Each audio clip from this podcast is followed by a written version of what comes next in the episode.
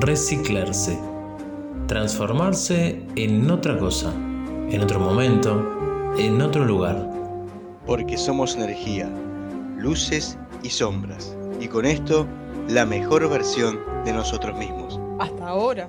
Te invitamos a compartir las tardes de los lunes y los viernes. En una buena, vuelve. Pero no somos los mismos. ¿Y vos? Conducción y producción, Federico Rieffel. Fabián Gusoni. Franco Marenco. Gastón Pinela. Ana da Costa.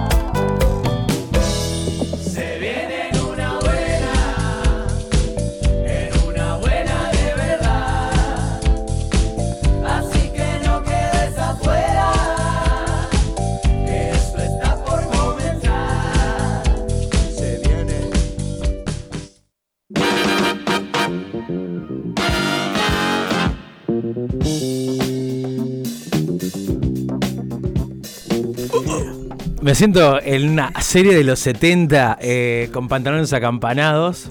Yo cerré los ojos y vi el micrófono con alambrecitos ese, viste, que, que muestran en los 60, en los 70, que tenía.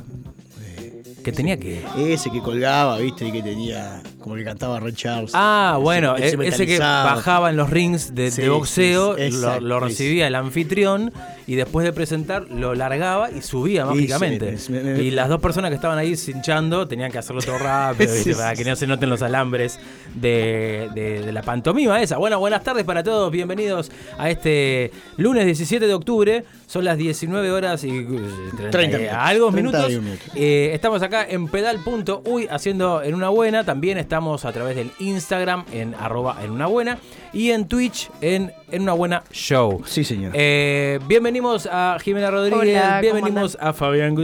Olis. Bienvenido también al señor Sanford del otro lado. Eh, y bueno, desde acá le mandamos un apretado y cálido abrazo a todas aquellas personas que deberían estar acá y no están. Serán suspendidos este, y como corresponde, sin goce de sueldo. ¿Está? Así que eh, pasan por el BPS. Los que vienen tampoco tenemos goce de sueldo. No gozan, no, No gozan. gozan. Vienen solamente a gozar de, de- de- de estar al aire. A nada más. gozar. Es mucho más que un sueldo. Esto, No. esto no, no hay, no Es hay mucho- dinero que lo pague. No, no, hay, No no. hay. hay. No, no, Fantástico. no, no, no. Impagable. Es- esto es impagable, claro. Bueno, eh, tenemos un programa del día de hoy muy especial eh, que tiene que ver eh, con, bueno, obviamente el cruce, el crossover de dos columnas que jamás se cruzaron. Yo ¿tá? estoy muy emocionada Y con por, la, esto. por la coyuntura, Sí. eh, pasa que ahora Jimena Rodríguez y su cocina cuántica se va a cruzar con Florencia Tiffany's con su arco dorado. Eh, ¿Qué te genera? ¿Emoción? Me encanta todo lo que ella dice, porque tiene como, bueno, la astrología, los planetas, las casas, todo lo- el enfoque que ella tiene para ver la vida, me encanta y bueno, eh, no, no me imaginé que íbamos a estar juntas y la vida, bueno, nos cruzó al mismo programa porque la cocina cuántica tiene mucho que ver con todo esto. Bueno, entonces este, seguramente el lunes que viene o dentro de dos lunes vengan solamente Florencia y Jiménez y hagan el programa. Y hablar de, de No, nuestros cueles. mierda. Claro. y además, este, bueno, eh, Jimé vas a estar hablando sobre proteínas vegetales. Proteínas vegetales, sí, voy a dar receta también. Vamos a hablar un poco qué son las proteínas, por qué son importantes y la diferencia entre vegetales, animales y cómo consumirlas bien. Enfocado básicamente en una alimentación vegetariana para el que esté interesado Sí. y tenga como esa duda de si va a estar escaso o no de proteínas al dejar de consumir animales. Bien, y después eh, en el arco dorado, Flor va a hablar. so- me confundí con el nombre de la, de la columna. eh, Eh, hacemos lo que somos. Hacemos lo que somos. Exactamente. Habla sobre el propósito también, ¿no? De lo que, de lo que traemos nosotros, nuestros Sí, muy propósitos. bueno. eh, Sí, sí, capaz que también un tema de, de- de la coherencia y de lo que hablábamos también el otro día con Alejandra, ¿no? De la conciencia, eso que habíamos hablado. Exacto. No, con Lu hablábamos de eso, ¿no? Hacer lo que uno, lo que uno dice más que lo que otra cosa. Me parece muy interesante lo que va a traer hoy en la columna Florencia.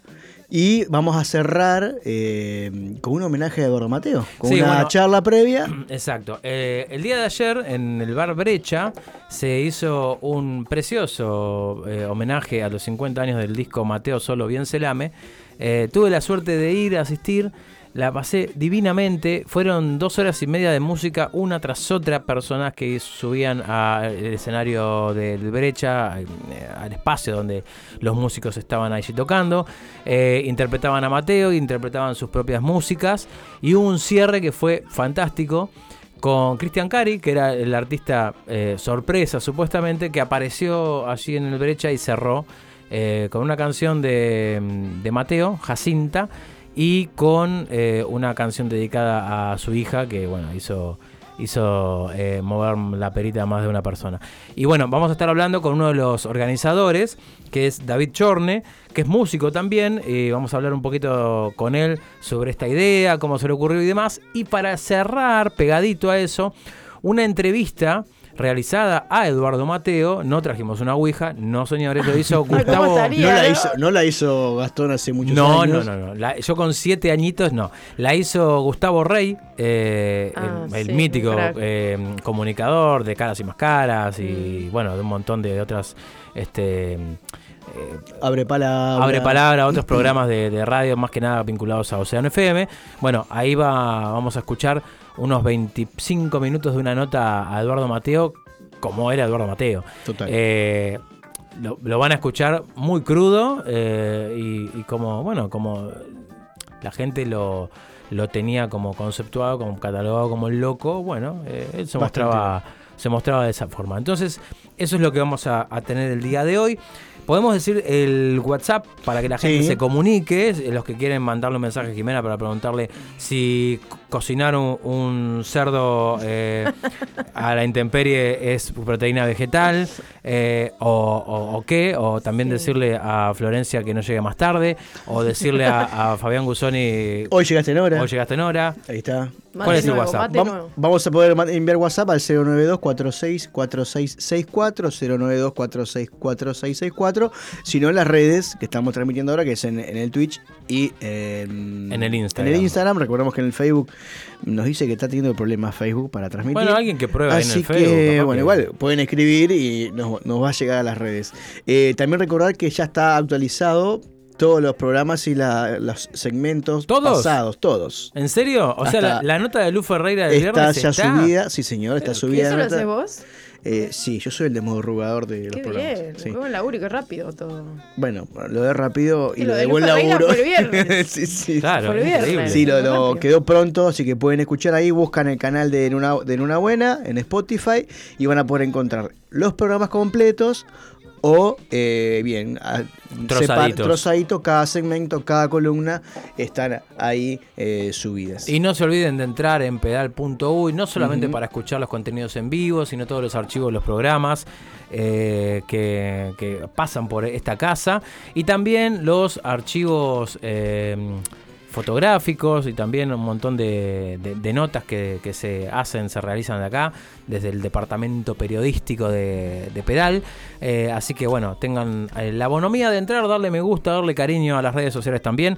Eh, Pedal Uy en Instagram y también es Pedal Uy en Facebook. Así que bueno, y en- no sé si tiene Twitter. ¿Sanfer tiene Twitter? Sí, sí. ¿Hay Twitter? ¿Cuál es? ¿El pe- pedal también? Bueno, es pedal Uy también. O sea que entren allí, busquen toda la información y todo lo, lo lindo que tiene para ver el, el portal.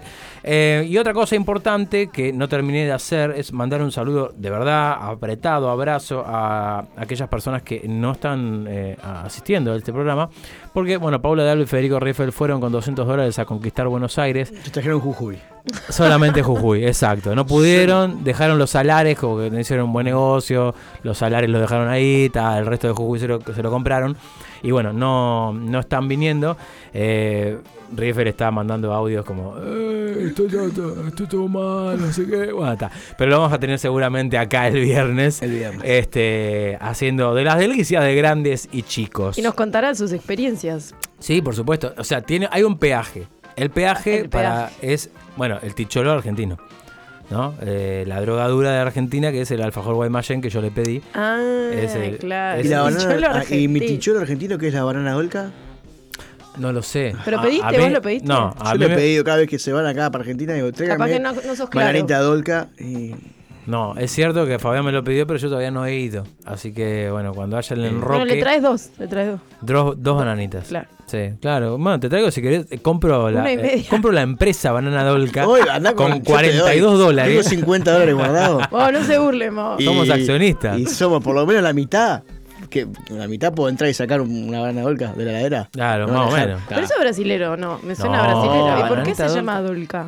No me suena a, a Eh, palabra en portugués. No compliques. No, no sé, no y bueno, sabemos, yo quiero no saber. sabemos. No, sé que Jimenita eh, quiere saber. Es, es, es mi, mi, mi fetiche de, de Es una banana bañada en chocolate. A ver, es una pasta. Una gomita de forma de banana. Es una Claro. pasta que tiene gusto De raro de banana y está cubierta con chocolate, ¿está? Muy bien. Que no es chocolate de verdad. Estamos Claro, es hablando de una un- porquería, todo pero rico. Pero Claro. es, es- lo que pasa que era. Te da yo- alegría, te da alegría. eh, me lo traían cuando era chico, mis Claro. tíos. Entonces. Te es como de alegría. Me, me- me- me rememora a esas épocas. Che, hablando de rememorar. Ah, Lala en la ola está escribiendo en Twitter. Eh, Jime, que estás ahí. Ay, podés- perdón, Twitter, podés en leer. Instagram. No sé qué- Nos está pidiendo que la saludemos. Yo, eh, Ah, hola, la, la, la, hola. Hola, hola.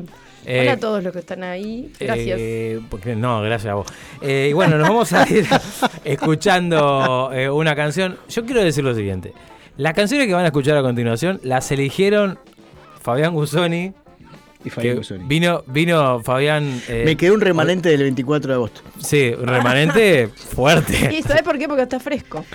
Un Sí, remanente me del parece. 24. ¿Por qué está Eh, fresco? Sí, miré así. dije, Ay, Nostálgico. hoy de noche paqueta que salía. La música, bueno, la eligió Fabián Gusoni y la otra música la eligió acá la La que señora acaba de Florencia. irrumpir. en el- Florencia. Yo quiero ha aclarar llegado. esto porque es como que sí, estuviéramos en 1984 Bueno, y arrancamos así hoy el programa. haciendo, haciendo ese tipo de, de- de- disfrutando de ese tipo de ¿Estás en música. Salinas? Estás en Salinas. bueno, eh, así que lo que vamos a, escucha- a escuchar a continuación es. Pero tiene que manden- ver, pará, pero lo pará. elegí pensando en la columna de la compañera. Ah, pero, pero esa es la entrada y la columna de la No, bueno, pero está, es para seguir un hilo conductor, no era por ochentoso. Ok, bueno, eh, acuérdense 092 464664 le mandan los mensajes a Fabián y le dicen, mirá, esto que elegiste, no sé, no es de mi gusto. Va a sonar Sandra Mianovich. Sí, señor. Y es una canción que habla, es lejos, lejos. No tiene, el significado de la canción no tiene nada que ver con lo que va a hablar No Flor. importa, Todo tiene que ver, capaz. todo tiene Hay que que ver. encontrarle eso el porque, que- Eso porque todo tiene que es según el foco que tú lo mires. Capaz que nos pueden decir qué le encontraron de, de que ver a la canción con la columna. Eso lo va a decir Fabián. Entonces escuchamos a Sandra Mianovich haciendo Soy lo que soy.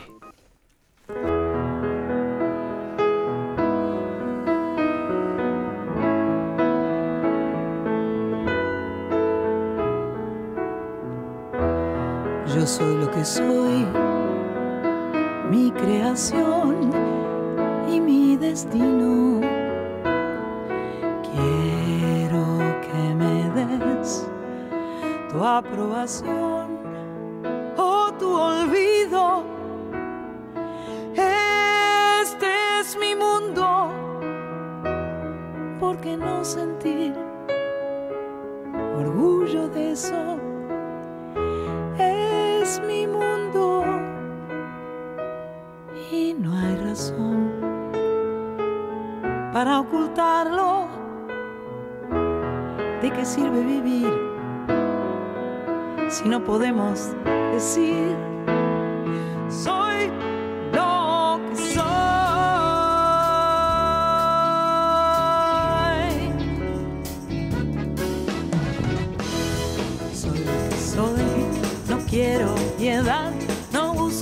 aplausos. Toco mi propio tambor, dicen que está mal, yo creo que es hermoso. ¿Por qué tengo que amar según los otros dicen? Trata de entender las cosas de mi mundo. La vergüenza real es no poder gritar. Yo soy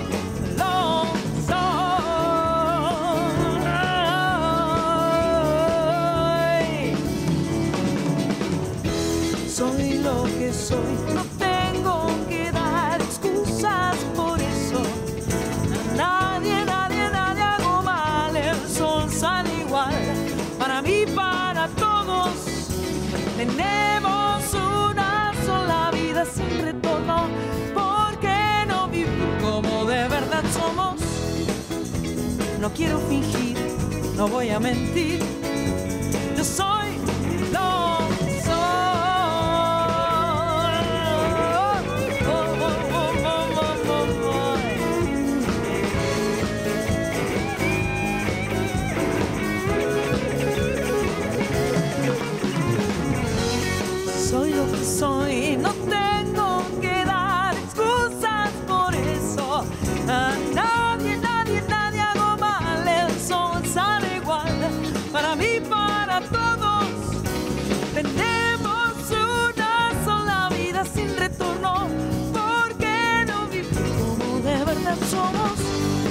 Paren de censurar, hoy quiero gritar. Yo estoy.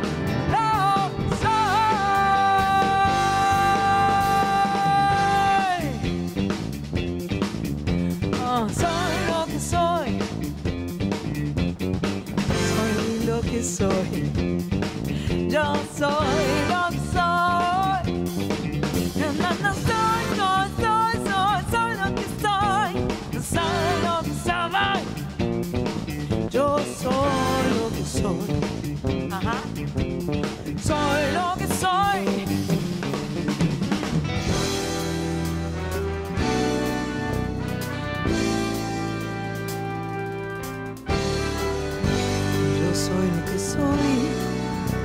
Lo que soy.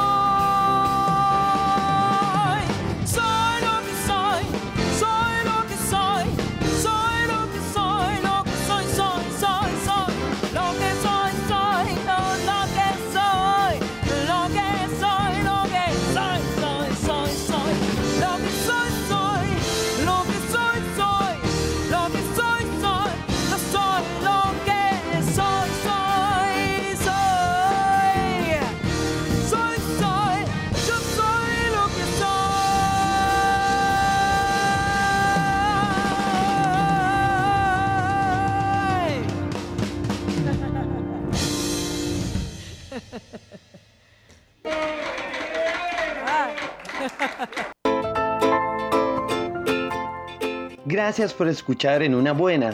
De verdad, te lo digo en serio. Podrías estar viendo la tele, aunque tengas claro que casi nunca encuentras nada interesante. O podrías estar dando de comer a tu dragón, si tienes uno en casa, claro. Pero decidiste escuchar en una buena, muy inteligente de tu parte. Sigue disfrutando de nuestro programa, que prácticamente está libre de anuncios. Sí, cada vez tenemos menos. Lunes y viernes de 18 a 20 horas.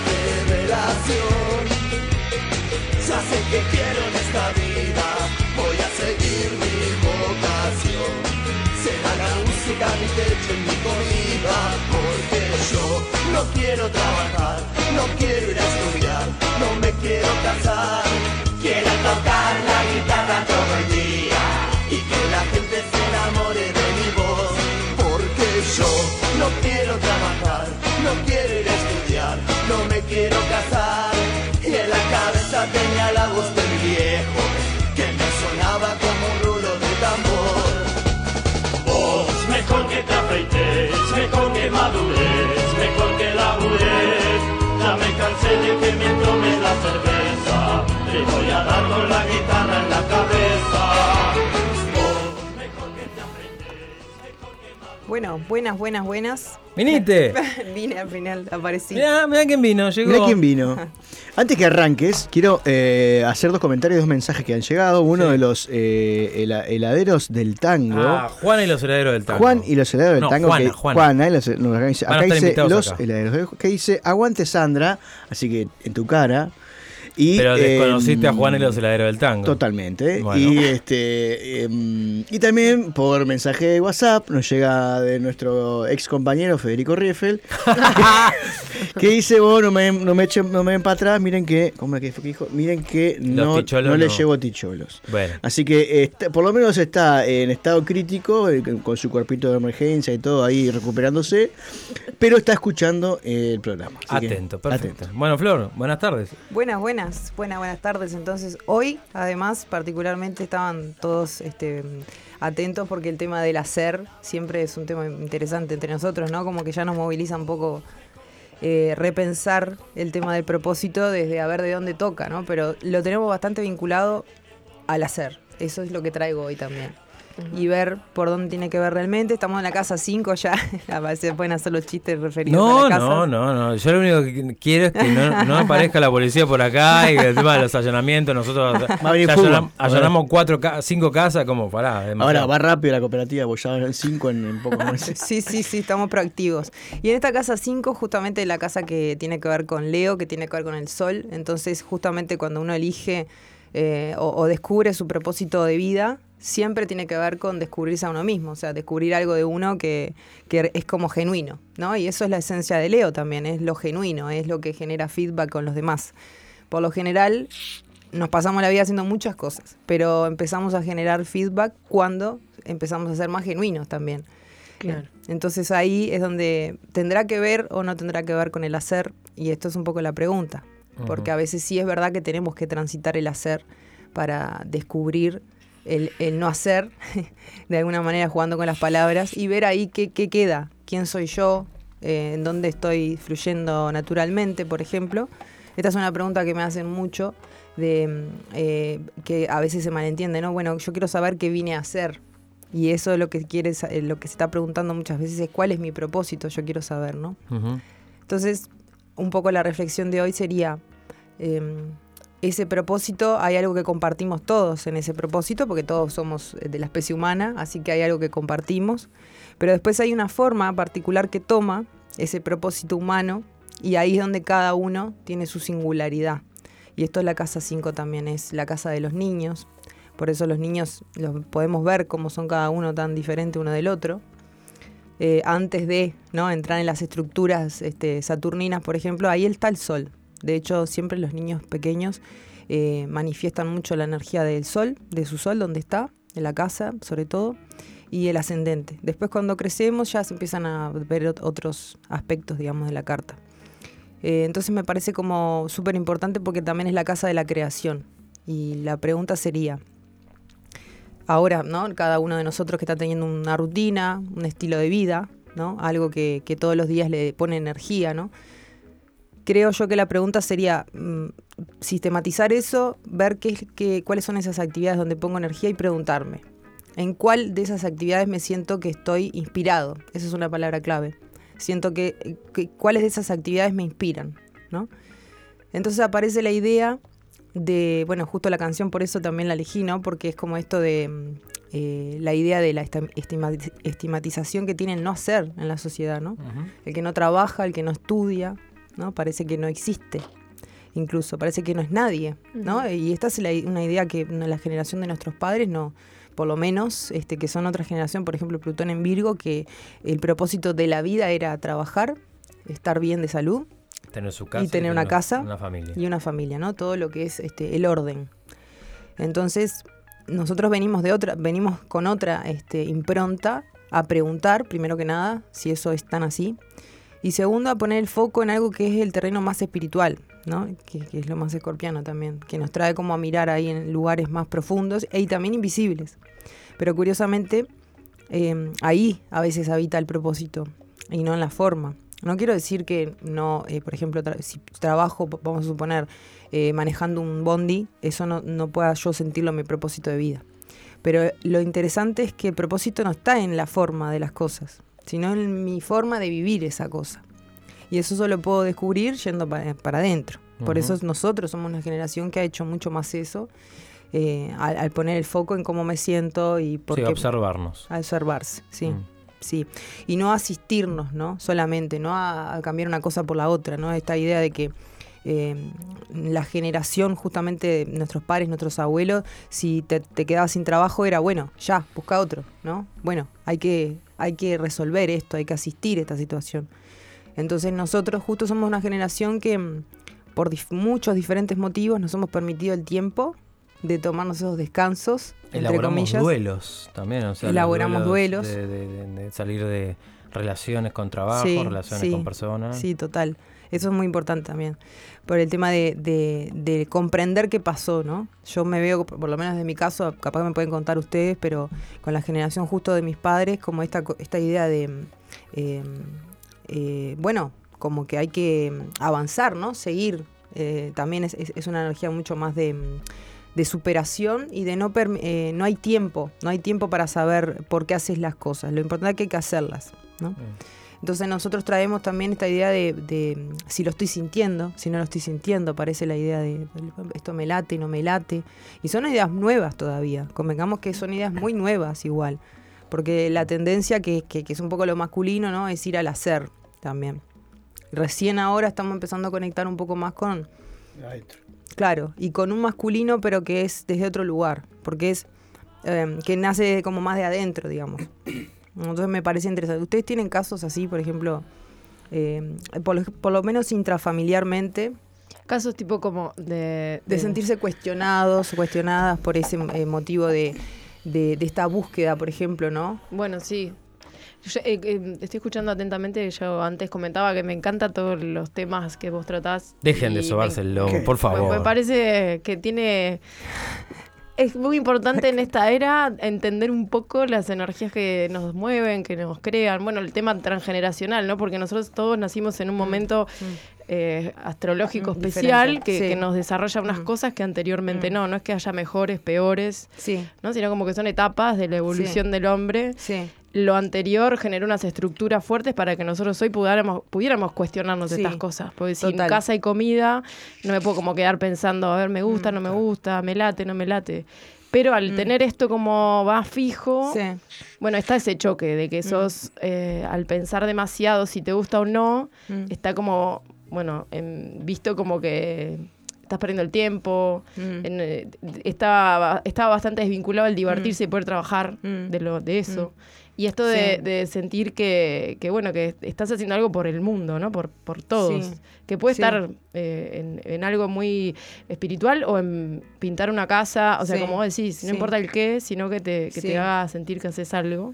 Sí. Y tiene que ver con el don, ¿no? O sea, el propósito y el don vendrían a ser lo mismo o, o es diferente. En- es diferente. Yo, Es creo, diferente. yo creo que el propósito eh, lo vinculo como em, la experiencia. Como algo material, ¿no? Como al- algo más de la acción.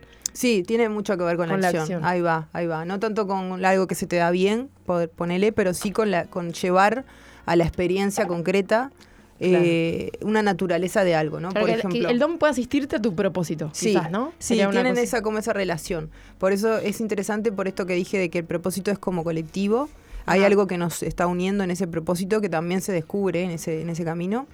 Eh, pero la forma en que se da, eh, que, cómo se encarna eso, ahí sí. Claro, ahí, un aspecto. Todo un propósito Sí. con distintos aspectos. Exacto. Y ahí sí que tiene que ver, yo creo, los dones, porque son usados. Es como que yo siento que mm, en algún punto a veces utilizo ese, ese término, ¿no? Cuando uno empieza a ser usado, es señal de que está viviendo su propósito. Claro. Y no, no es tanto el yo hago, sino es- estoy haciendo o se está haciendo incluso a través de mí.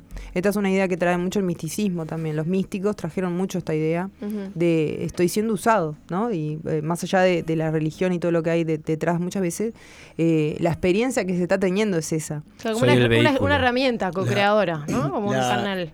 Sí, La- por ejemplo, la rama de, de Kabbalah que yo he, he aprendido eh, habla de que uno, en esto de, de- de ser el, el vehículo, de Sí. hacer algo, eh, no se me fue la palabra ahora, pero bueno, para los demás. O sea, que lo que yo haga, sí. sea lo que sea, si Sí. sea manejar un, un ómnibus, así mayor, sea, ¿no? tiene que tener en el fondo un para qué en común. Sí, total. Entonces, eh, eso cuando vos lográs conectar Mm. con esa energía, mm, me sale solidaria, pero no es la palabra solidaria, pero no importa, ya me va a venir. Cuando vos lográs conectar Mm. y, y ponerle un- una conciencia de para qué estoy haciendo eso, más allá de que, que me gusta, de que tengo Claro. mis dones y que me hace bien y que me divierte, este, incluso dicen que si, que si te divierte, que si te hace bien, eh, es porque estás conectando con eso. Si no, empieza a trabajar todo lo que es el, el esfuerzo, el que me Sí. cuesta, el que no lo puedo lograr, el que me- me- empiezo pero me pasa algo que me lo corta. Entonces, porque dice que en realidad lo que hay ahí es un deseo egoísta. Que es de, bueno, eh, lo hago por, por mí y solo por mí. Este, egoísta muy entre comillas, para diferenciar entre Mm. entre hacerlo por los demás y hacerlo sol- solamente por uno mismo. Entonces eh, dicen que incluso comprarse algo para uno, Sí. por ejemplo, no sé, un auto, porque si hay alguien Sí. le gusta un- un- no, bueno, Sí, ticho- sí, eso pero por la- ejemplo, un Mm. auto, Mm. yo, yo tengo toda la libertad, incluso espiritual, de comprarme, tiene un sentido, o sea, no es... Porque a veces la espiritualidad, la energía Mm. está, está enlazado en que uno tiene que ser, eh, no sé, un, un harapiento Mm, y austero, un sí, austero. si- Dice, pero si vos le encontrás una, una conciencia eh, espiritual que ese auto vos vas a usar para algo Mm. a los demás, Sí. Eh, se abren eh, esos, esos dones y esas energías Mm. para que vos puedas alcanzar eso y mucho más incluso. ¿no? Claro, está, está buena esa idea Mm. que, que traes de conectar. Creo que es algo que va sucediendo como un poco natural, eh, pero es cierto que mm, yo creo que más en la casa 2 estaría como esta cuestión de, mm, de lo que de mis habilidades y mis dones. Entonces fíjate vos que tenemos que pasar a la 3 y la 4 hasta llegar a la 5, o sea, antes de poder decir, ah, esto realmente es lo que yo quiero hacer, ¿no? Hay, hay un pasaje, y esto es interesante. Y después llegamos a la casa 9, que ya nos damos un salto, que er- es un poco lo que para mí representa Júpiter, que es el, espa- el, el que expande la conciencia, ¿no? Y cuando vos empezás a darte cuenta que lo que vos haces tiene un efecto, Un deseo altruista. altruista. Altruista. Altruista. Así, Ahí va. así es la palabra, la frase técnica que Claro. usan en Kabbalah. Claro.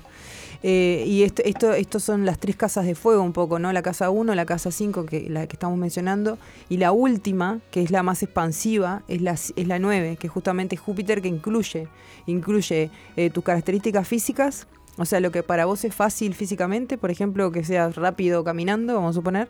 Después incluye esto de la casa 5, lo que para lo que te sale creativamente natural bien. Pues esto es muy importante, como decías vos, lo del no esfuerzo. Esto es algo que tiene que sentirse que es muy natural y orgánico para poder identificar ahí donde está. Y después cómo eso junto genera y te va moviendo hacia esa casa 9 que descubrís. Ahora ahí aparece el elemento espiritual que decís vos, ¿no? Sí. Que parece que mm, eh, no es ni una cosa ni la otra, sino que es todo. Sí, porque incluso, por ejemplo, este, y sé que tiene mucho contacto porque trabaja mucho con, con las casas, en la Kabbalah y con, y con todo el tema de, de- de lo astral, ¿no? Sí. Eh, habla de la coherencia. Sí. De que no importa si lo que vos estás haciendo, eh, vamos a ponerle el mote de bien o de mal. Si sos coherente, si te- hay una, una emoción coherente atrás de eso, Mm. por eso se explica, por ejemplo, que por qué le va bien tan bien a los que hacen mal. Porque son coherentes, no te la, se poner en ejemplo, por ejemplo, una, una clase de Mm. Hitler, por ejemplo. Sí. Porque a Hitler le fue. Porque en realidad le fue bien, logró lo que quería. Porque fue emocionalmente fue coherente. Él no, no, te, no, no te, no te vendió nada atrás, te dijo Claro. que quería esto, quería esto quería esto. Bueno, Claro. eh, lo que habla es eso, que, que en esto que vos decías de plantear, el, hacemos lo que somos. Mm. Si en lo que hacemos está lo emo- la, la emoción primaria, le llama, Mm. se llama, que es la- lo, lo que conecta con la conciencia y con, la- con el espíritu. Y no tenés cómo perder. Ahora, cuando vos le empezás a poner otras emociones, el miedo, la, la frustración, Sí. el qué dirán, el, si- no, no hago esto porque me van a, me van a juzgar, ahí es cuando uno empieza a, a- le, le llaman sacarle eh, energía a ese propósito final. Ah, mira. Mm. Que está, está muy interesante la, Mm. la Kabbalah, la verdad que Sí. eso es súper, súper interesante, como cómo explica el tema de la energía también, eh, de- del flujo natural de la energía. Eh, y en esto de- del tránsito que, que también tiene como el ciclo vital, que vendría a representar las casas, porque en realidad las casas ah, lo que representan es este, eh, en, en un instante de nuestra vida eh, todos los movimientos que hace nuestra conciencia constantemente, ¿no? 12, esos 12 movimientos son experiencias que tenemos todo el tiempo en realidad. Eh, a ve- y justamente, eh, por eso ha- hay momentos en los que no, no estamos tan eh, enfatizando en, en determinado área, como puede ser, por ejemplo, esto, ¿no? El propósito, de repente no, hay mu- muchos momentos que no, y hay momentos que sí. Y ahí curiosamente vemos, por ejemplo, un tránsito que está teniendo que ver en mi casa 9, en mi casa 5. Entonces de repente me empiezo a replantear esto, pues empiezo a Claro, prestar o no atención. tener idea, porque el propósito no siempre se tiene claro y, y es bastante Sí. duro no tener ni idea. Claro. Para qué estás, o Sí. sea, genera Sí. ansiedad y, y bueno, y esto de quedarse Sí, quieto, porque sí. claro, está adentro, el, como calmar las aguas, estar con uno. Y ahí de repente viene un impulso y como una claridad, pero que si no paramos, podemos accionar, accionar y no, bueno, no, no lo escuchamos, ¿no? Pero a veces yo he tenido muchos momentos que no sé si lo que estoy haciendo es mi propósito, que me deja de gustar algo que siempre me gustó y Claro. empezar como a buscar motivarse de nuevo con la vida porque es lo que, lo Bueno, que nos mueve. Qué buena la palabra que trajiste también, motivación, que es una palabra que se confunde mucho con... Con actitud, por ejemplo. Sí, se- se- es una palabra que, que- que a veces confundimos un poco con objetivos también, ¿no? Objetivo, motivación. Y objetivo y propósito es una a veces una, una confusión recurrente. Eh, tengo objetivos, tengo propósito, ¿no? Creo que el propósito solamente es como, bueno, el camino de Santiago, vamos a suponer, lo tenés que caminar todo, ¿no? O sea, Claro. como que no, no es que no hay ciertas herramientas para descubrir el propósito. Tu vida misma te va a guiar hacia tu propósito. Lo que pasa que hay que meterse, en- o sea, encarnar tu propia vida, meterte de lleno, vivirla, justamente que eso es, Júpiter y es la casa 9, es vivir lo que sea que se me esté presentando. Y eso me va a ir dando la data, ¿no? Este, el tema a veces es esto de, eh, de, la respuesta también un poco más eh, inmediata, pero creo que ahí viene por el hecho de confundir el, hacer con, con el ser, ¿no? Un poco también. Entonces estoy buscando en el hacer, estoy buscando. Cuando descubro que estoy buscando en el lugar equivocado, puedo parar ahí. Pero no parar de, de buscar, sino dejar de buscar donde estoy buscando, porque eso es lo que genera la frustración, ¿no? Este, yo eh, practico un libro que se llama El Curso Milagro, que capaz lo conocen. Sí. Ahí va. Bueno, y hay una frase que tiene que dice, eh, busca pero no halles, que es un poco el, el lema de, del sistema de pensamiento nuestro, ¿no? Es, es buscar, o sea, básicamente te tiene buscando todo el tiempo donde no es, y bueno, finalmente, evidentemente, no encontrás. Y entonces ahí parece ser que se confirma la premonición y lo que más tememos que es, bueno, no tiene sentido mi vida, ¿no? Claro, el Eh, sentido de la vida. Porque de ahí nos, nos lleva a ese Hay lugar. Una cosa que me pasa a mí mucho con, con los consultas que yo tengo, eh, que muchos llegan con esto de que no, mi propósito, Mm. mi propósito. Y mm, yo, que también es una, una herramienta de, de, de Kabbalah, que habla del deseo. Y en Mm. realidad eh, dice que eh, uno no puede decir, no quiero hacer tal cosa. Porque uno no puede, va. no puede, no te genera deseo Mm. decir, no quiero comer, por ejemplo, o a los que quieren suponete bajar de peso. Entonces, si vos ves una torta de chocolate, no sé qué, pim, pan, te genera el deseo, que eso te genera una emoción que te termina generando un movimiento, un Mm. entusiasmo Mm. A comerte esa torta. Mm. Pero un deseo negativo no existe. Vos no puedes desear no hacer algo. ta, no- no- entonces, lo que uno tiene que empezar a, a buscar en vez del propósito es qué, esto que vos decías, ¿no? ¿Qué quiero ser? ¿Qué, qué- Mm. qué- de qué manera perfilarme yo en, en mis vínculos? Y eso implica un montón de, de- de mirarse para adentro y, y en todas las dimensiones, lo, lo vincular, lo espiritual, lo laboral, lo energético. Entonces, ¿eso qué hace? Que vos incluso a veces hagas cosas que uno puede pensar que no nos gustan o que se nos hacen más difíciles, pero si yo sé que en realidad estoy yendo a, Mm. a donde yo quiero ir, eh, voy, a voy a lograr, voy a, o voy a sope- sopesar el hacer, bueno, en este momento me toca hacer esto. Por, por algo será, algo tengo que aprender de esto, pero yo sé que estoy yendo para allá. Entonces, Mm. eso hace que uno eh, mantenga el deseo abierto y mantenga las expectativas puestas en, Mm. en- en el futuro y principalmente eh, esto de mantenerse eh, a- a entusiasmado con Mm. lo que uno está haciendo. A pesar de que en algunos momentos, yo qué sé, si yo quiero cocinar, yo, a mí me encanta cocinar.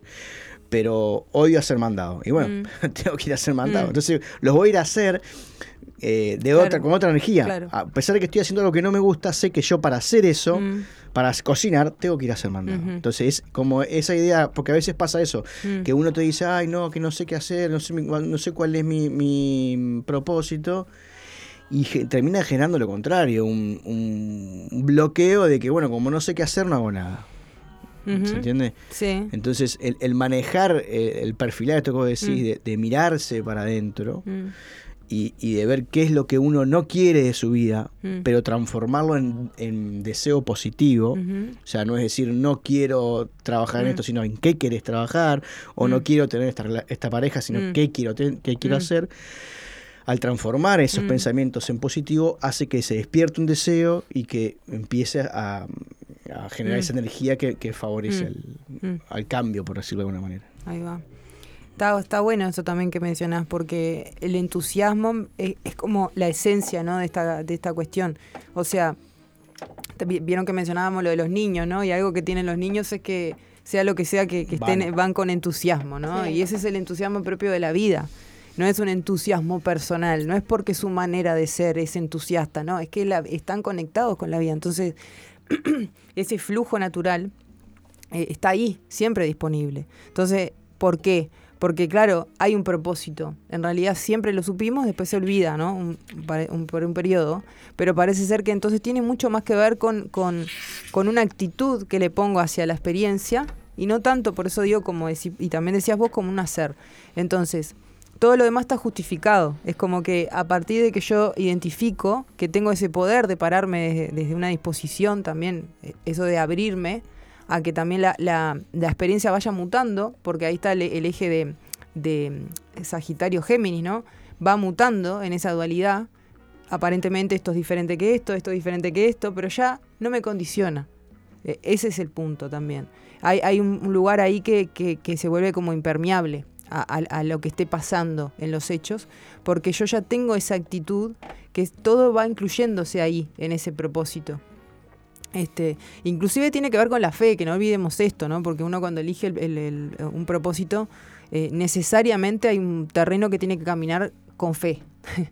y eso también es algo que nos cuesta, como decir, no, pero ¿y ahora cómo sigo? Y ahora tenés que caminar confiando en que es hacia ahí que vas.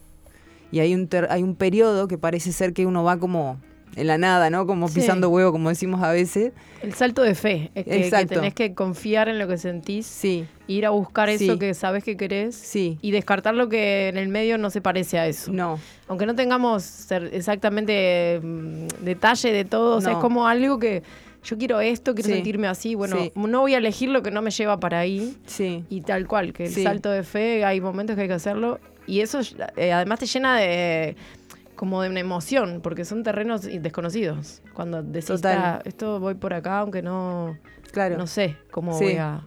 Bueno, un amigo una vez me dijo, eh, bueno, eh, para en realidad la confianza siempre ciega, porque si no fuera ciega no sería confianza, ¿no? Si yo realmente supiera lo que va a estar pasando y cómo va a pasar y cuándo va a No pasar, que son todas las preguntas, claro.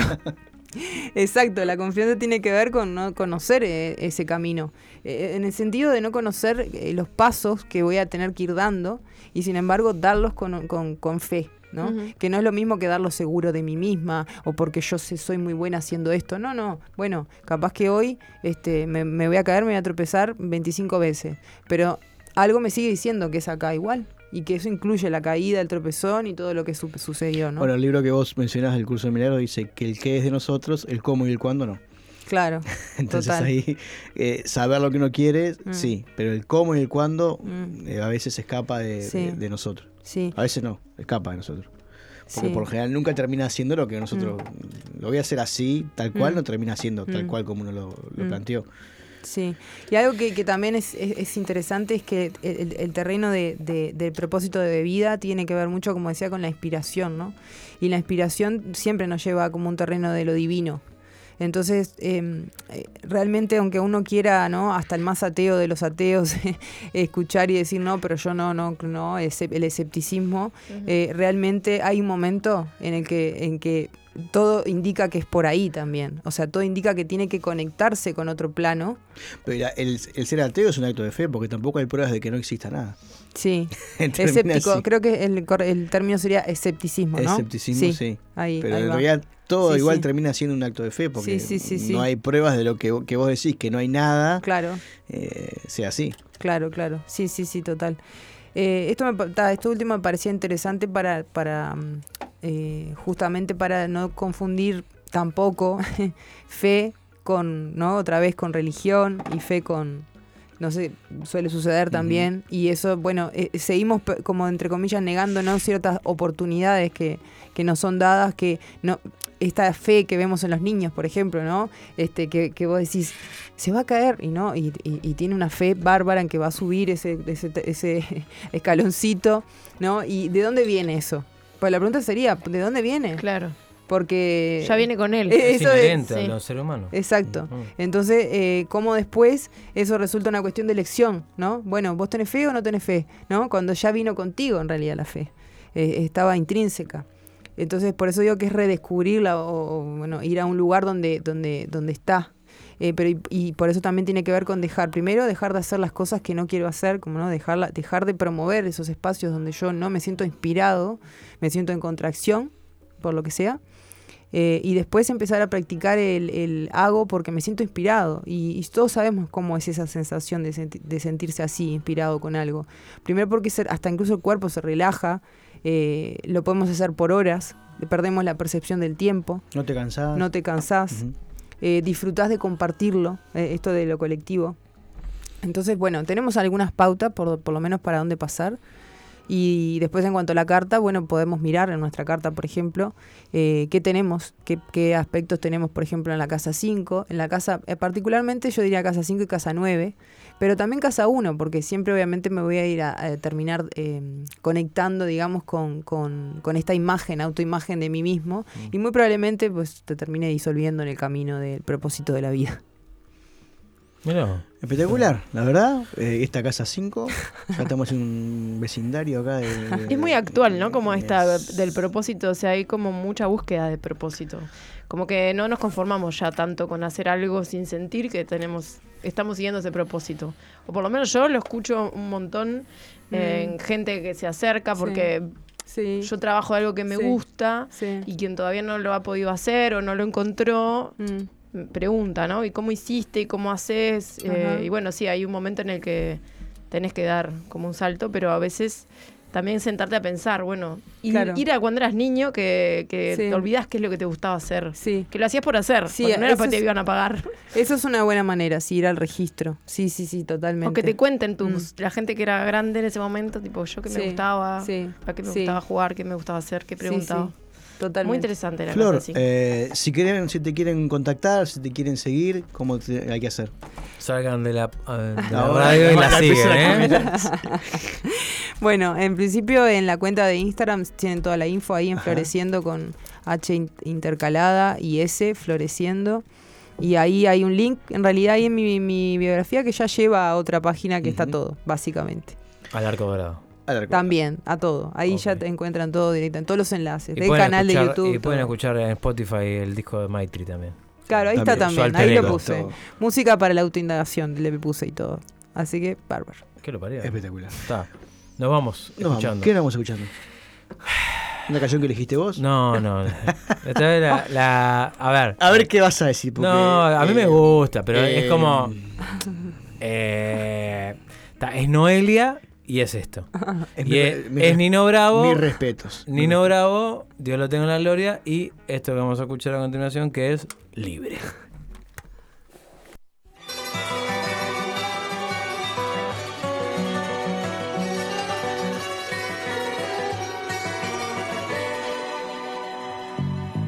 Tiene casi 20 años y ya está cansado de soñar. Pero tras la frontera está su hogar, su mundo y su ciudad. piensa que la alambrada solo es un trozo de metal, algo que nunca puede detener sus ansias de volar.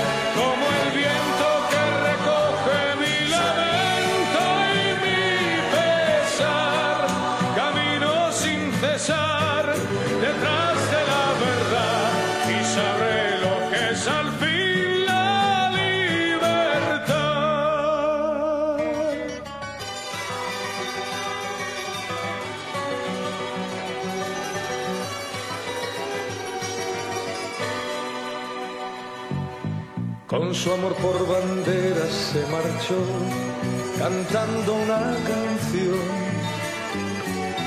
Marchaba tan feliz que no escuchó la voz que le llamó. Y tendido en el suelo se quedó, sonriendo y sin hablar. Sobre su pecho flores carmesí brotaban sin cesar.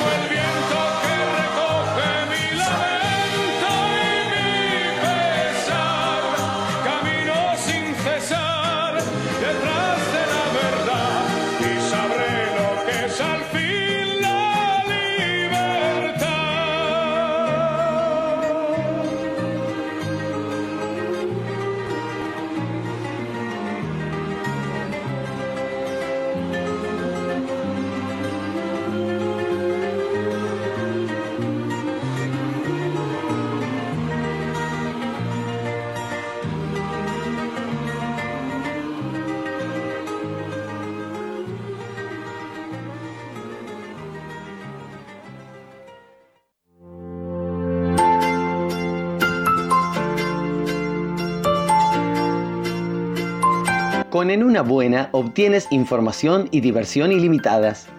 Hablar de límites me recuerda la historia de nuestro amigo Robert. Él quiso romper los límites de la gravedad y saltó de un noveno piso con su bicicleta para hacer un truco. En su recuperación con quietud absoluta, escuchó todos los podcasts de En una buena. Haz como Robert. Escucha todos nuestros programas en vivo y on demand, pero sin la necesidad de saltar de un noveno piso.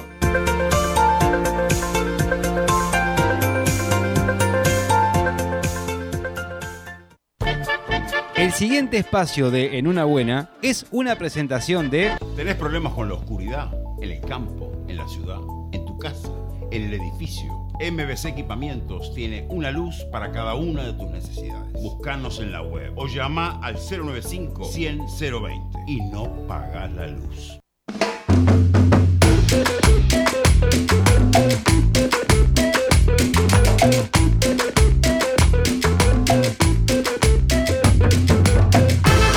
Bien, volvemos al aire, al éter, eh, y siendo menos de las 8.30, antes que lo anunciado por Jimena, Eh, empezamos el espacio de cocina cuántica. Buenas noches. Llamá a tus, a tus seguidores Estoy- para que Eh, se acerquen. ac- eh, bueno, mis seguidores, yo estoy tratando de subir, eh, digamos, el vivo a mi Instagram y me dice comprobando conexión. No sé qué le pasa, quedó como cal- colgado. Pero ya les avisé que se conecten. Y si no, en una entren- buena. Ahí va, Sí. entren a arroba en una buena. y Capaz que está saliendo, no creo, no sé. Bueno, Bueno. ¿cómo están? Hola a todos ahí en Instagram, hola a todos acá en la vuelta que ya estábamos hace un rato, pero ahora es como que me puse, Hola, la, ¿qué me puse la camiseta de cocina. Bueno, eh, ¿qué- ¿de qué hablo? No, sé, me olvidé. Eh, Era, era- a mí me dijeron que ibas a hablar de proteínas vegetales. Proteínas, Ah. proteínas. Bueno, vamos a hablar de proteínas, en este caso proteínas vegetales. Vieron que la comida tiene un montón como de nutrientes que están las proteínas, las grasas, los, los vitaminas, como hay un montón de mundos ahí. Bueno, Esto que estoy comiendo acá, el maní con chocolate. tiene proteínas. Pero no son vegetales. El maíz es proteína vegetal, sí, el cacao también. Y es una buena fuente de proteínas. Eh, ¿Qué son las proteínas? Bueno, las proteínas son unos nutrientes que están eh, formados por aminoácidos. La palabra aminoácidos, capaz que la escucharon en algún momento. Los aminoácidos son los encargados, porque es muy curioso, miren, la proteína está en, los alimentos, en casi todos los alimentos hay proteínas, hay diferentes calidades de proteínas, que ahora la vamos a ver entran al cuerpo, el cuerpo las digiere y se separan en cositas más chiquitas que son los aminoácidos. Hay aminoácidos esenciales, que también es algo que escuchamos un montón. Esenciales son llamados así porque el cuerpo no los tiene ni los puede producir por sí mismo, sino que los tenemos que integrar de la afuera. Y estos aminoácidos, cuando es que, eh, después de ser digeridos están en el cuerpo, se vuelven a ordenar como si fueran legos en unas nuevas proteínas que forman estructuras que nos forman a nosotros, en músculos, eh, los tendones. Es como que somos, eh, bueno, no el cómo, transformamos estructuras de la afuera, proteínas que ya están en- o sea, lo- las- estos aminoácidos están ordenaditos de una manera que nosotros los comemos, los desordenamos y se vuelven a ordenar en lo que nosotros tenemos que estructurar y mantener, ¿no? Los músculos, los pelos, las uñas. Son como los Terminator de la comida. Somos, nosotros somos de, eh, los creadores Se de Terminator, destruye se digamos, vuelve claro. a juntar Exactamente. todo. Entonces las proteínas son fundamentales, es un macronutriente. Los macronutrientes son grupos de, de nutrientes que eh, tenemos que consumir en grandes cantidades porque son los que nos sostienen la vida. Están las grasas, los azúcares, y, eh, bueno, el- lo- las proteínas, los carbohidratos. El, el azúcar, eh, el carbohidrato es lo mismo, pero eso lo hablamos cuando vimos lo del azúcar, es la, la sacarosa y vimos todo esto de, lo- de las fuentes de azúcar que el- son energía. Y en sí la proteína es estructura. Habla de estructura para, bueno, para vivir, para crecer, para sostenernos. Y como es cocina cuántica, por ejemplo, un abrazo es proteína también. O sea, no Ajá. solo comiendo, porque podemos estar comiendo el mejor alimento nutritivo del mundo, pero solos no daría el mismo efecto. Entonces, a mí me gusta como pensar eh, en la vida, por ejemplo, ir a la playa tiene sus vitaminas. Eh, lo que nos sostiene en la vida, bueno, una reunión, unos amigos, un abrazo, es proteína energética. Ahora, hablando más de comida, ¿qué puedo comer? La proteína la, la, eh, tenemos completas, eh, que la- las proteínas animales son las que tienen todos los aminoácidos que nosotros necesitamos pero también tienen grasas que no son tan eh, saludables y tienen una digestión un poco más tóxica que la de los vegetales, ¿no? Es un poco más pesado de comer, más allá de, de la elección un personal de cada uno de filosofías de vida de comer o no animales, eh, la carne, el huevo. La, la forma en que la comemos también Sí. mucho más la digestión de las Sí, proteínas. es un tema mucho más denso, o sea, so- no es tan sutil como comer vegetales, pero a lo que voy es que es una muy buena fuente de proteínas, la- las proteínas animales. No son tan fáciles de conseguir en la digestión, pero es una fuente de proteínas. Las proteínas vegetales. ¿Cómo conseguimos una proteína completa vegetal? Porque, eh, por ejemplo, los cereales y las legumbres son muy buena fuente de proteínas, pero ¿qué les pasa? Ninguno de los dos por separado tiene los nueve aminoácidos esenciales que necesitamos para formar nuestra estructura. Entonces, lo mejor, lo adecuado, lo necesario, lo genial es combinarlas. Entonces, siempre que queramos formar una proteína completa a base de vegetales, tenemos que mezclar un cereal y una legumbre. No es necesario que sea en el mismo momento, sino sí eh, durante el día y en la semana. O sea, alimentación variada. No solamente consumir, eh, por ejemplo, una legumbre, vamos a hablar de legumbres. Lenteja. Lentejas, garbanzos. La legumbre es una semilla. Es la semilla de una planta. La planta tiene un fruto en forma de vaina donde guarda sus semillitas adentro. Esas semillitas de adentro son las legumbres. Eh, las arvejas son legumbres. No, no. Si habla, El habla- poroto. habla bien, habla bien. Alberja. Alberja. No, si. Los maní son una Los legumbre. manices. Lo manice. Estamos hablando acá en, en cocina cuántica, que sería. La, la- la que la puedes comprar en Choture y. Entonces, las legumbres, muy buena fuente de proteínas, pero acompañadas, para que esté completo, de un cereal. Entonces sería, por ejemplo, lentejas y arroz, eh, un garbanzo y maíz, siempre completando. Yo lo que... eh, algo antes que diga la receta, porque voy a dar una receta que mi idea de hoy fue, bueno, ¿en qué receta yo puedo integrar las dos, los dos grupos y obtener una eh, proteína completa? Entonces me ocurrió traer una receta de hamburguesas vegetarianas, que en la hamburguesa lo que tenemos es la posibilidad de integrar verduras, eh, legumbres, cereales, siempre sin mezclar varios del mismo. Por ejemplo, del grupo legumbres, no mezclar más de una legumbre una para que la digestibilidad... Claro, eh, lo mejor siempre es lo simple para que la digestión sea más eh, liviana. Que no ¿En nos- serio? Sí. Del- una legumbre y un cereal, bien. Viví pero ya engañado toda la dos vida. Toda tu vida estuviste equivocado, ¿eh? no es que sea feo, no es que esté mal, pero es más pesado. Vamos a tener que prepararnos para una digestión Más lenta. un poquito más densa, más lenta, más incómoda, por decirlo de una manera. Algo que quiero decir de las legumbres, que están riquísimas, pero hay que tener en cuenta que hay que prepararlas de una manera... O sea, hay un sistema para preparar las legumbres para que nos caigan mejor. Voy a mover acá esto. Importantísimo en la legumbre, hidratarla. La primera digestión es ponerla en agua durante 8 horas y ponerle limón o vinagre, porque el ácido va a ayudar a que se... Ah, me están acá dando una... es un- esto es un sistema de sostenibilidad de, de celular. Tec- tecnología. Un portarretrato de celular, tecnología. Bueno, acá, bien, quedó buenísimo. Pues, apoyamos el celular en cualquier lado y después se cae y queda cualquier cosa. Muy bien, ¿tú, tú- ¿lo compraste en Estados Unidos? Lo compré en, en Miami. Ah, bueno. Que no es Estados Unidos. Es Estados Unidos. Legumbres, hidratarlas 8 horas, de 8 a 12, no menos, porque así se digieren mejor, con algo ácido, limón, vinagre, para que la capita que tiene por afuera se ablande y además se eliminan los antinutrientes. Otra palabra que se usa mucho ahora, no es que se ¿Qué use, es un sino que estamos aprendiendo.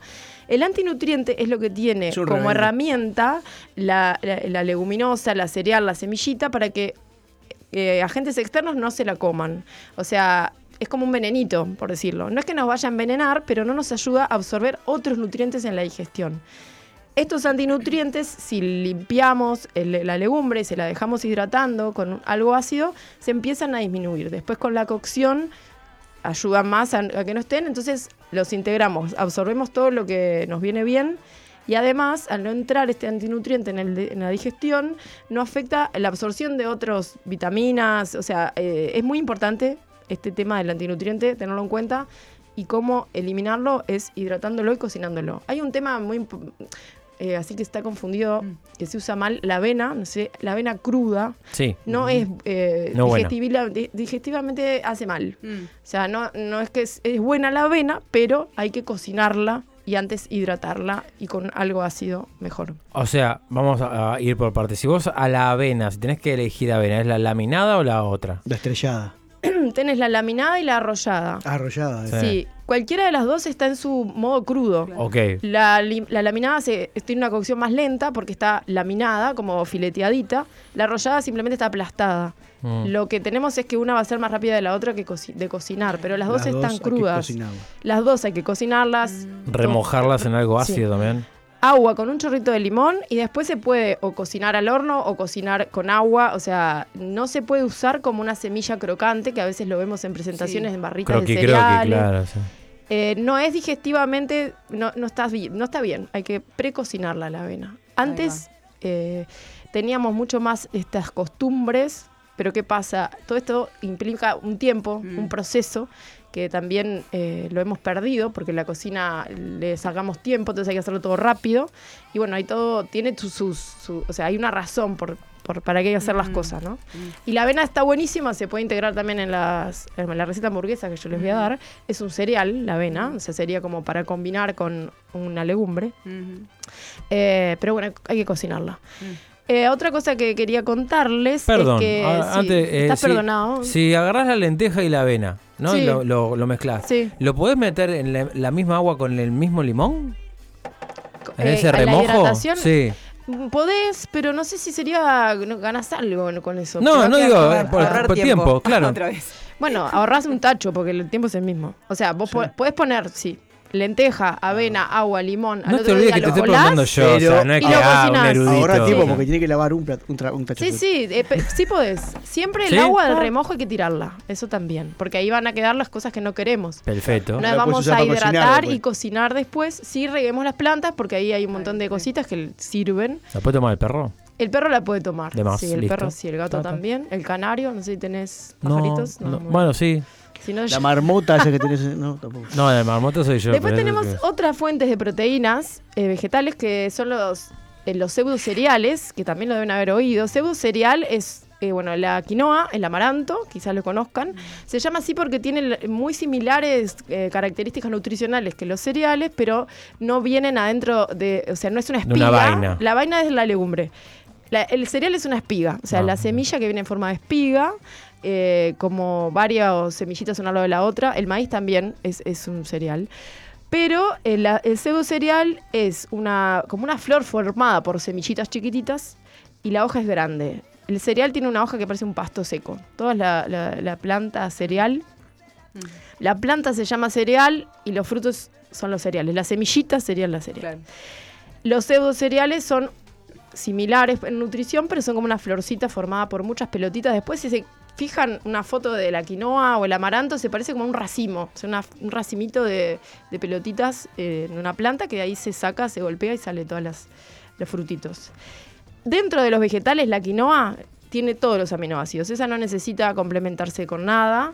eh, así que una fuente de proteínas completa y vegetal es la quinoa. Integrarla. Siempre hidratarla. La quinoa antes hay que lavarla bastante porque tiene una...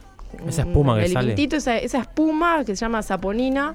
También interfiere negativamente en la absorción de nutrientes, así que hay que lavarla hasta que queda limpia el agua. Y después se, co- se hidrata o se cocina como el arroz. Eh, pero bueno, importante lavarla. El arroz también se puede hidratar. Nosotros no estamos acostumbrados a hidratar el arroz. Y es una muy buena forma de que se digiera bien y cocinarlo mucho más rápido. Las hidrataciones yo aconsejo hacerlo de noche. Hidrates, hidrátese de noche. Dejen los pies remojados de noche. Pata en agua. Porque Eh. son horas que no estamos haciendo nada, o sea, estamos durmiendo, que es muy importante, pero digo, no nos estamos dando cuenta. Entonces, agarramos bowl, llenemos de agua, hidratemos todo y después podemos congelarlo hidratado y ya nos ganamos un paso. O sea, co- guardar cosas hidratadas eh, y, y que no, no, no esperar, a- ah, se me ocurrió hacer garbanzos y no, no los tengo hidratados eh, y ta, y ya no los quiero hacer, me da pereza. Sí. Yo tengo una pregunta del tema de la avena. Sí. Sin gluten, Sí. por ejemplo. Bueno, ¿Cómo funciona en ese caso, la- por ejemplo, la hidratación y con otras legumbres cuando se La- combina? eh, bueno, viste, la avena sin gluten tiene que estar etiquetada que sin gluten. Sí, sí, Eso es muy sí. importante. Si vas a este, enfocarte en una dieta sin gluten, tenés que tener todos los elementos limpios y que no tenga una contaminación cruzada, porque si no, sí tenés que hidratarla sola. Si igualmente ninguno de estos, le- los legumbres no tienen gluten, lo que tendría gluten sería el trigo, son los cereales, pero si tenés algún tema de alergia o algo al gluten, tener siempre muy, o sea, muy, muy aten- mucha atención en la contaminación cruzada. Y la avena suele tener gluten, pero porque se procesa en lugares donde se procesa trigo, cebada y centeno. Ah, tiene que ver con el procesamiento, o sea Sí. que la hidratación es, es igual. Esto es igual, Ta, ta, esto es igual, sí, sí. Si la avena es de una fuente confiable que Sí. no tiene gluten, ta, no pasa nada, es sin gluten. La avena de por sí no tiene gluten, ella no, Ahí no va. tiene gluten. Bien. Eh, bueno, otra fuente muy buena de proteínas, que yo amo esto que voy a decir, son los hongos. Para todos los hongos Señor, fans, hongos sí, fans. señor. Acá tengo dibujado un honguito para que. Porque me iba a olvidar de decir eh, eh, los hongos. pues después pasa el tiempo acá y. te- te- Bueno, los hongos, fuente de proteínas y tiene eh, los aminoácidos esenciales, los tiene todos. Eh, ¿Qué además. Bueno, todos, todos los hongos. Te podemos comer champiñones, los, los deliciosos, Los los, hongos portobelos, hongo de pino. El- Para el- salir a recolectar, que lo recomiendo un montón, porque además conectás con la el naturaleza y el ves lo, lo- el, el ir a recolectar elementos alimenticios. Valorás un montón el después este, conseguirlos en cualquier lugar, porque lleva un trabajo. También los puedes cosechar en tu propia casa, pero igual lleva un proceso. Todo lo que tiene que ver con ver crecer algo, ir a buscarlo. Ve, valorás un montón el, el haberlo conseguido y bueno, conectás con él desde otros lugares, ¿no? Porque el- Y en a esto veces no la- se encuentran. de los cambios generacionales y todo, a- hacerlo con los niños es como Ay, sí. ellos les encanta Ah, sí. comer lo que cosechan. Sí, sí, Le- les total. encanta. Ese- Total, y- total. Y, y bueno, además eh, no te olvidas nunca, ¿no? De ese, de ese tipo de experiencias de, con el alimento, de ir a buscarlo, de, con- de cosecharlo. Yo- es recomendable. También tiene que ver con la cocina cuántica.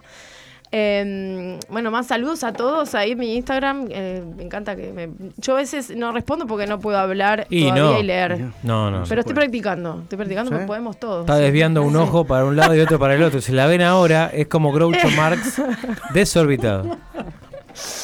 Qué mal, qué mal, desorbitado. Bueno, está bien, en- hay que perder la órbita a veces. Después, que no me quiero olvidar de nada, eh, está eh, la receta. A Sí, ver, recetas receta, naturales.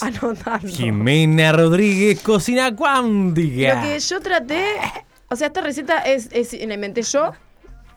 eh, después de probar muchas, como van, si me siguen en mi Instagram van a ver que voy ex- experimentando y hay cosas que me quedan muy mal, o sea, se me ocurre, lo hago y no, Escones. escones duros, hice un pan fermentado de quinoa que me quedó todo apelmazado, pero estoy muy contenta con esto de los panes fermentados, que se pueden hacer con las legumbres, son una gran fuente de proteínas y, y de fermento, o sea, y de mm, todo la, para la microbiota intestinal, que después lo vamos a... Voy a traer Ah, un, buen un pan tema ese, acá. muy buen tema Es ese. muy buen tema, sí. Pero claro, en la experiencia hay cosas que no salen bien. Y bueno, estas hamburguesas, que después de varias que quedaron secas, feas, se rompían, quedaron bien. La base de la hamburguesa de, de- de legumbres esta y, y cereales es cuatro tazas de la legumbre que ustedes quieran. Es casi como repostería esto, ¿no? O sea, como vos estás hablando sobre el ensayo y error, Sí. eh, es bueno que sigan lo, lo que vos le decís al pie de la letra, porque es como, Sí. le erramos un poquito y te queda dura o no se Sí. no, no queda ligada. Y, Sí. O sea que eh, la- lo que va a hacer cosi- cocina Aprovechen. cuántica Jimena Rodríguez Estas es casi reposteril. proporciones.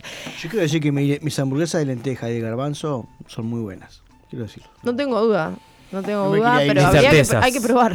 Ni Si no, certezas. podemos hacer una batalla de hamburguesa. ¿Eh? Como Sí, Nos juntamos avisen. y comemos. Claro, sí, tenemos que. Avisen, Sí, sí. en- porque si no, en, en no es Paraguay y Rondó. Con un medio tanque. sí, bueno.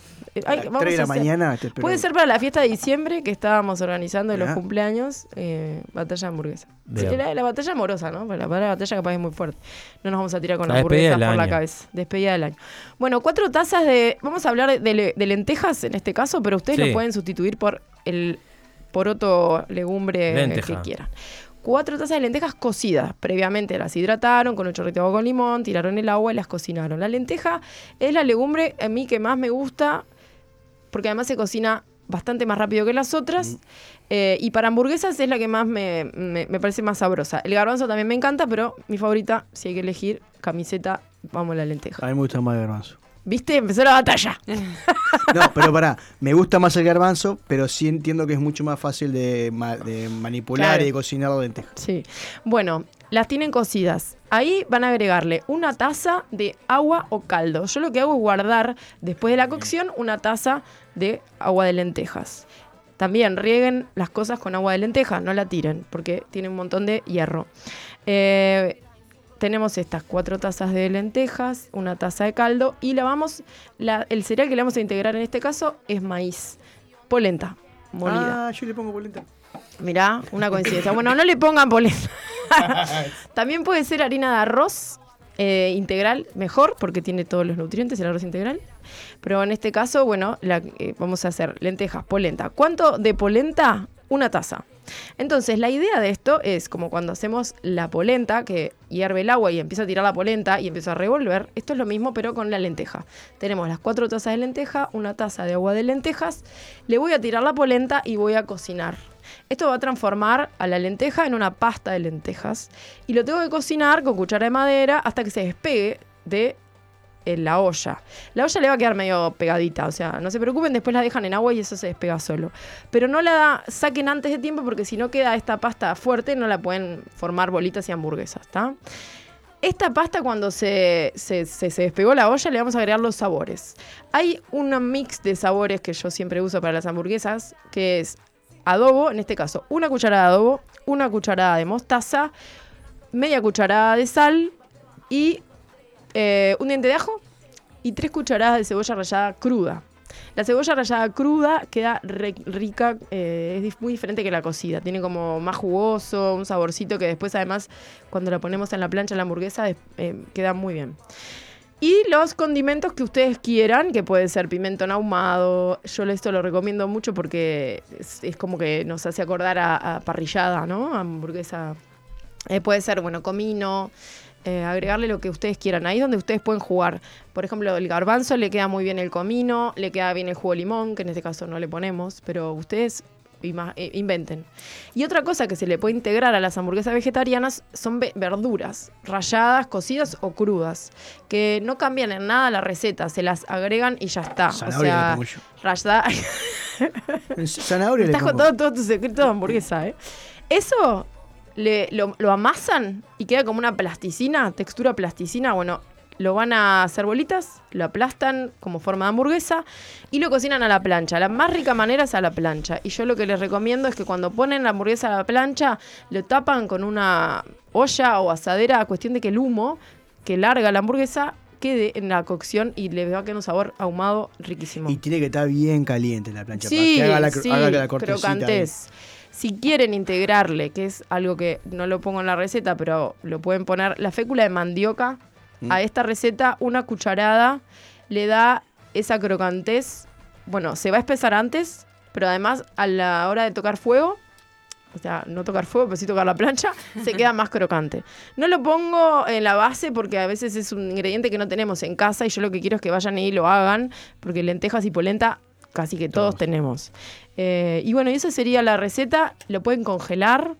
Si lo van a congelar, lo ponen arriba de separadores, de nylon, porque claro. si no se queda pegado a la asadera. Eh, y bueno, el congelarlo, lo pueden del, del congelado a la plancha y queda perfecto. Tienen que esperar que se descongele ahí mismo en la plancha.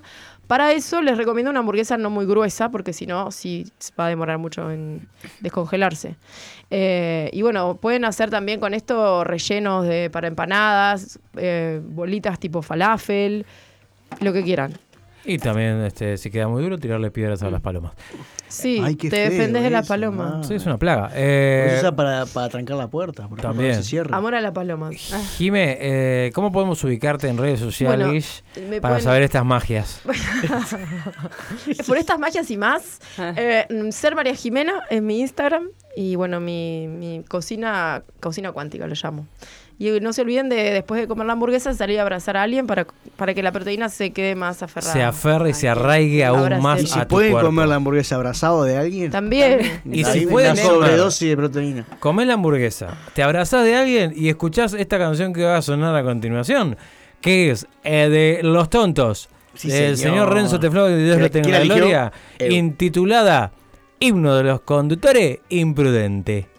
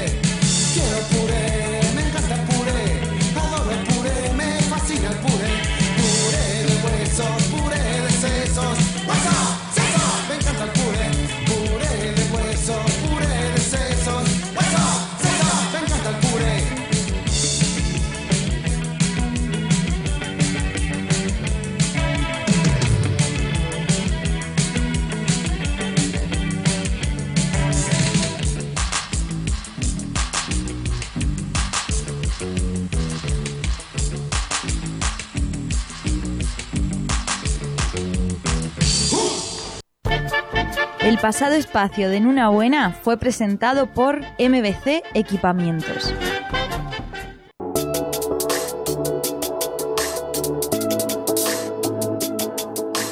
Cuando sintonizas en una buena, tienes una experiencia única.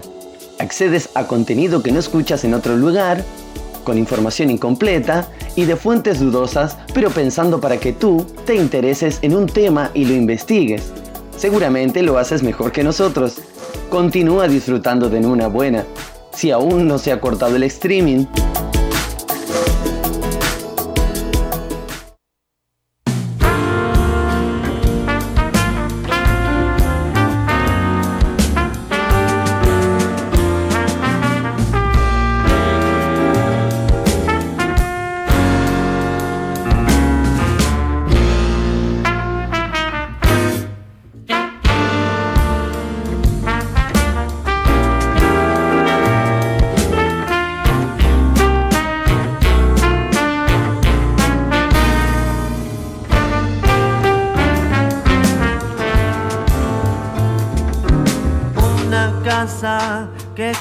una puerta que se cierra ayer, mirando de frente y parado.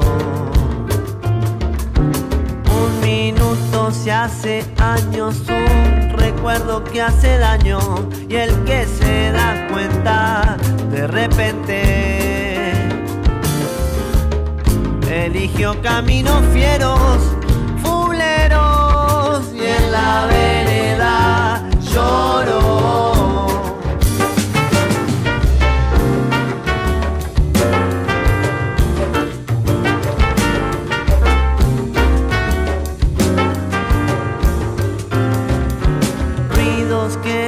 se definen y al instante reconoce y ve el reflejo de si estás lejana. La pelota va picando como pican los recuerdos y su corazón que se marchita. No le alcanzan los pañuelos, piensa en ese amor que ya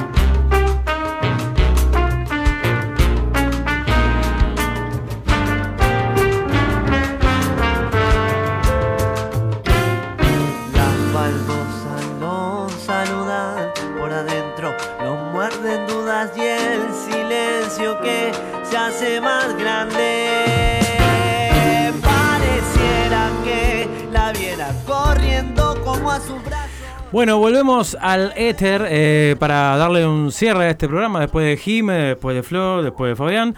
Eh, recibimos en este estudio a el señor David Chorne, que es eh, músico, artista eh, y además promotor de uno de los eventos que se dieron eh, el día de ayer en Montevideo, que fue un homenaje o una conmemoración a Eduardo Mateo por los 50 años del disco Mateo Solo Bien Selame. Eh, David, buenas noches, gracias por atendernos. Buenas noches, Gastón. Muchas gracias a ustedes por el espacio y por la invitación a, charlar. Gracias, gracias. No, por favor, a ti. Y a toda la audiencia. De más. Eh, vos sabés que ahora en un ratito vamos a estar escuchando la, la nota que vos nos pasaste sobre la, la que hizo Gustavo Rey hace unos años con, con Eduardo Mateo.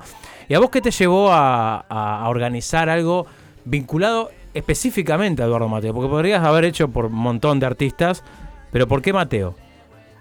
Mira, en la, en la UNI, eh, la, Unión, la Unión Musical Independiente, que es desde el, colectivo que organizamos la, movida ayer, que más que homenaje es una celebración, eh, así lo- lo pensamos y, y con ese espíritu lo hicimos, eh, porque viste que los homenajes son, no sé, la palabra homenajear ya eh, bueno, no es tan agradable como más bien celebrar, ¿viste? Festejar esa obra, celebrarla y, y ponerla y, hacerla viva, que es la, la manera de, de- de que la obra de un autor esté viva es cantándola, Claro. eh, más que más que escucharla por Spotify y todo eso.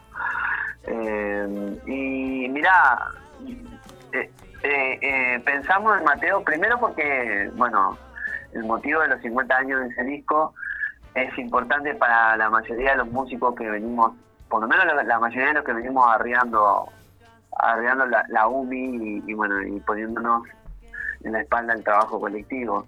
Eh, ¿Por qué no significa la- mucho la obra de Mateo? Porque, porque bueno, a todos nos tocó su obra, este, su, su lírica, su música, eh, y no hace falta, o sea, no se ha hablado mucho de y hay mucho para escuchar de, de gente mucho más idónea que yo, pero cuando hablamos de Eduardo Mateo hablamos de uno de los, de los tipos eh, eh, más particulares dentro del paisaje musical de nuestro país, de, de Uruguay.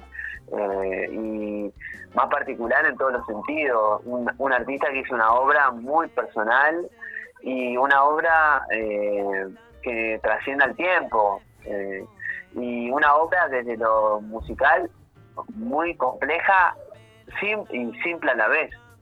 O sea, de hecho es, es esa, eso lo que creo que nos atrae a todos los músicos, eh, que hay una, una, una cosa como de, de gran simpleza, pero cuando la abordás a la obra de Mateo te das cuenta que esa, eso que es tan simple, eh, en realidad está pensado y, y elaborado desde un lugar re- de mucho conocimiento. Entonces, eh, es una, una obra mus- musical la de Mateo muy rica, muy rica. Y a todos no- a los que estamos ahí en la UMI no, no- nos toca eh, él como compositor. Después, o por lo menos a, un, a un grupo grande, porque digo, hay de, hay de todo la UMI, hay gente más sensible con, con la música, eh, con el rock, más otros que tienen su sensibilidad artística más vinculada a la música de raíz folclórica, etcétera, etcétera. Pero como vos viste anoche, todo lo que estamos ahí había diferentes lenguajes, ¿no? Hubo gente que encaró la, la obra de Mateo desde el lenguaje del tango, hubo gente que encaró de, de sampleo y como cosa más electrónica, más canción, eh, otros más libres de la improvisación, medio jazz, este, eh, otros más de la- interpretaron más más parecido a la, a la obra de Mateo.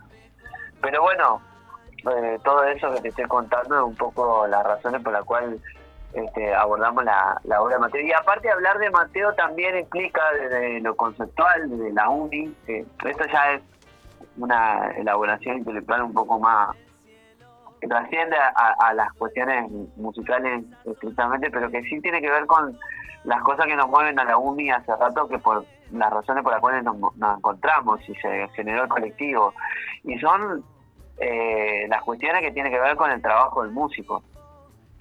Las, las carencias y las injusticias que, que en muchos sentidos tiene nuestro oficio, eh, el cómo está el cómo está remunerado, el cómo está conceptuado desde, desde la sociedad, ¿no? Esto de, de que bueno, de que no se consi- no se no se no se es tomado nuestro oficio como un trabajo Claro. eh, y etcétera etcétera entonces hablar de Mateo es hablar de uno de los compositores más relevantes de la música de nuestra música uno de los músicos más eh, notables y no lo digo yo lo dice Rada lo dice Patoruso lo dice eh, Jaime Ro lo dice todos los, los, los grandes músicos de nuestro país lo dicen y, y también es hablar de un tipo que murió, murió en la indigencia. Sí, la infa- infravaloración de su, de su arte. Y, y, y- y de su oficio, porque él también, este, más allá de su arte, era un tipo que hacía, compuso jingle, hizo un montón de cosas, digo, y el tipo eh, murió en la, en la decadencia total, sin, sin, tra- sin trabajo, este, en la pobreza y bueno, sin casa. Eh, y bueno, y es hablar también un poco de eso, ¿no? O sea, eh, eh, ese, ese- ese es el triste destino que muchos músicos en este país han tenido eh, y, y que muchos y que muchos quizás tendremos eh, o tendrán. No, esperemos que no. No, no. Esperemos que no, la, la uni, la uni, por ejemplo, sea como un puente hacia, hacia una mejora. Obvio que sí, es lo que es lo que queremos y la UBI, la UBI en realidad tiene eh, cumple una función muy muy muy pequeña. En realidad hay muchas instituciones que deberían estar velando por eso. Ajá, sí, es verdad. Eh, eh, la UBI simplemente es un colectivo que, que lo que hace es interpelar, porque somos nos, somos los músicos hablando de los problemas de los músicos. ¿Por qué será que en las instituciones no se hablan de los problemas de los músicos y no se reacciona? Bueno, esas son una de las preguntas que, que nos hacemos nosotros y que las ponemos, las, las ponemos sobre la mesa para debatir entre nosotros y también debatir con los actores, o sea, porque hemos tenido encuentros y desencuentros con los demás actores de, de, de nuestro sector. Pero para cer- cerrar eso que te digo, obviamente que no, no es la misma realidad de los músicos la de hoy que la de hace 40 años atrás. ¿tá? no es la misma realidad y de hecho eh, la ley de, los artistas, de la música, la ley de los artistas, eh, cambió un poco esa realidad. Pero bueno, también desde nuestra perspectiva, desde nuestra experiencia, de todo lo que venimos debatiendo, también nos damos cuenta que en realidad eh, falta mucho y que lo que se hizo fue un, fue un gran paso, pero fue un parche que no terminó de tapar los agujeros que tienen este, y las carencias que tiene nuestro oficio y, y la- cómo se toma nuestro nuestro trabajo desde la mirada del trabajo, del empleo. Y eh, y bueno y hay mucho por hacer este, y de hecho si será así que vino la pandemia y quedamos todos traste para arriba y todo aquello que parecía que nos iba a dar determinadas seguridades porque habíamos regularizado nuestro oficio mucho más de lo que estaba, no, no sucedió, ¿no? Y, y bueno, está. Entonces hay muchas muchas preguntas por, por responder, pero bueno, eh, en síntesis, todo esto que venimos hablando hace que, que mm, pa- paremos un poco la moto, la UMI, de, de, de, de todo esto que, eh, que pensamos, que debatimos, que hablamos, que intentamos y vayamos a tocar. Digo, ayer fue, el espíritu fue de encuentro, decir, bueno, vos, vamos a hacer música y vamos a celebrar esta música y vamos a vernos tocando, que es lo que hacemos y bueno, ocurrió lo que ocurrió y fue muy lindo y vos fuiste testigo de, lo que pasó en Fue precioso, sí. Eh, David, eh, contale a la gente para cerrar cómo te pueden encontrar eh, o cómo pueden encontrar en tu música, dónde te encuentran, para, para no solamente quedarse con tertulia, sino con alguna otra cosa más. Bueno, eh, ahí pueden ver eh, en Spotify, tengo no tengo muchas cosas editadas, pero bueno, pueden ver ahí mi disco Caras, que fue editado hace un tiempito y en 2020 edité otra cosa y ahora estoy trabajando para editar eh, un disco nuevo y y a- en Spotify, David Chorne, y en, en YouTube también. Y bueno, yo tengo las mismas redes sociales que todo el mundo. Me hackearon en Instagram, así que estoy en cero en Instagram hace tiempo. Ah, mira. Me, sí, me hackearon hace tiempo en Instagram y me, ta, me, me, me, me enojé tanto, me dio tanta chinche que estoy poco comunicativo en el Instagram. Este, pero bueno, eh, me pueden buscar ahí, pueden buscar mi música y me pueden escribir. Y no estoy en un momento de gran actividad musical desde, desde el músico. Sí estoy al servicio de la música desde otros desde otros lugares porque trabajo en sello discográfico y aparte laburo en la uni activamente y pero bueno cada tanto toco así que de última quienes me quieran contratar o invitar a algún evento lo pueden hacer a través de mis redes sociales así que ahí estamos me buscan David Chorne y eh, ya Gastón muchísimas gracias por el espacio y por haber estado anoche ahí compartiendo con nosotros Un gustazo, David. Bueno, gracias a, a ti por el tiempo y te invitamos a, a que, bueno, si vas camino a un, a un ensayo, te quedes escuchando o camino al ensayo, que escuches la nota que, que vos gentilmente nos diste sobre Eduardo Mateo junto con Gustavo Rey. Eh, gracias, David, por el tiempo y... digo para aclarar que no Sí. la hice yo ni la, No. subí yo, pero la pueden encontrar y fue un hallazgo viste que no hay mucho no hay muchas notas no, yo no encontré nu- no había escuchado nunca una nota donde Mateo hable de sus cosas no Ujú. y ahí ahí Mateo habla de él y habla de su su, su, su mirada del mundo y de, de lo cotidiano y está está muy linda y desde ya muchas gracias por la invitación nuevamente y, y, bueno nada a las órdenes Nos encontraremos por ahí, por la vuelta. abrazo grande Gastón Abrazo para ti. Bueno, nos vamos. Pará, estás ansioso. Bueno, eh, sí, nos vamos. Eh, Quédense que ya viene. Sting, no. No, viene Eduardo Mateo. Gustavo Rey haciendo una nota a Eduardo Mateo, año 1987-88, por ahí. Evidentemente antes del fallecimiento de Mateo. Eh, unos veintipocos minutos, pero escúchenla y presten atención. Y, y ta, disfrútenla. Eh, y nos encontramos en vivo El el viernes. eh, con más y mejor, como siempre, para hacer una buena, porque ustedes no serán los mismos. Y bueno, los demás tampoco. Nosotros nos andan, hacemos lo que podemos. Ahí está.